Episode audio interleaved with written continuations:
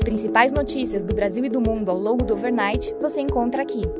Este é o Direto ao Ponto com Felipe Sichel, um podcast do Banco Modal.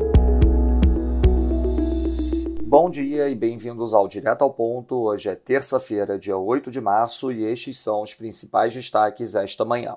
Começando pelo Brasil em relação a combustíveis, em matéria publicada sobre a discussão de evitar repasses aos consumidores na Folha, o jornal destaca que após um lucro recorde de 106,6 bi registrados pela Petrobras em 2021, a avaliação do governo é de que é possível haver uma colaboração dos acionistas para minimizar os efeitos da cotação do petróleo sobre o preço nas bombas. Já o Globo informa que o subsídio temporário para o preço dos combustíveis pode chegar a cerca de 37 bi, de acordo com integrantes do executivo. Segundo o broadcast, as duas reuniões ocorridas ontem no Palácio do Planalto para debater a fórmula para amenizar o impacto do salto do petróleo terminaram sem deliberação. O martelo pode ser batido hoje em encontro dos ministros Paulo Guedes, Ciro Nogueira e Bento Albuquerque com o presidente da Petrobras, Joaquim Silvio Luna. Como antecipado pelos nossos parceiros do BAF, os ministros do TSE não irão responder ao questionamento do governo sobre a legalidade de uma eventual redução de impostos dos combustíveis em ano eleitoral. Em relação ao crédito, o governo começa hoje o lançamento de medidas de crédito para tentar movimentar a economia, ao mesmo tempo em que gera pautas positivas para o presidente Jair Bolsonaro. A primeira iniciativa será voltada ao empreendedorismo entre mulheres. Chamado de Brasil para Elas, o programa prevê crédito para capital de giro, cartões sem anuidade e descontos em juros para quem pagar em dia, a depender da instituição financeira. Os bancos operadores serão a Caixa, o Banco do Brasil, o Banco do Nordeste e o Banco da Amazônia. Passando para o setor internacional, na União Europeia, segundo fontes, o bloco considera a possibilidade de emissão conjunta de títulos para financiar projetos de energia e defesa.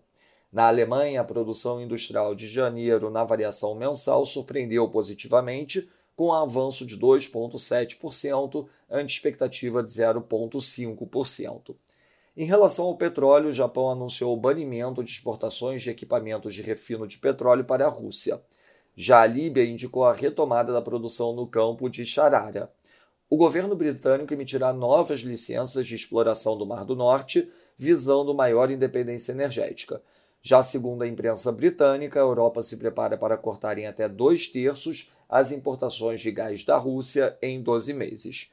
Finalmente, Barquindo da OPEP afirmou que o mundo não tem capacidade produtiva suficiente para substituir a produção russa.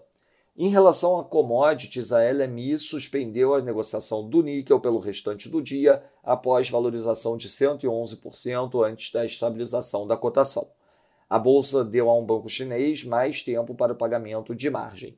Na agenda do dia, destaque às 8 da manhã para a divulgação do NFIB Small Business Optimism nos Estados Unidos. Às 7h15 da noite, teremos uma aparição do Low, do Banco Central da Inglaterra, e às 10h30 a divulgação do CPI e do PPI na China.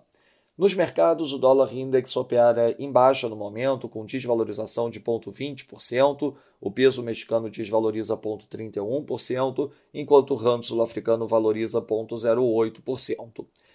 No mercado de juros, o título americano de 2 anos abre 4 basis points, enquanto o título de 10 anos abre 6 basis points. Já na Europa, o Bund título alemão de 10 anos abre 7 basis points.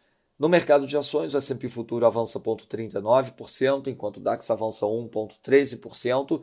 Já no mercado de commodities, o WTI avança 2,42%, enquanto o Brent avança 2,56%. Essas foram as principais notícias do Overnight. Um bom dia a todos. Até o nosso próximo podcast direto ao ponto do Banco Digital Modal Mais amanhã.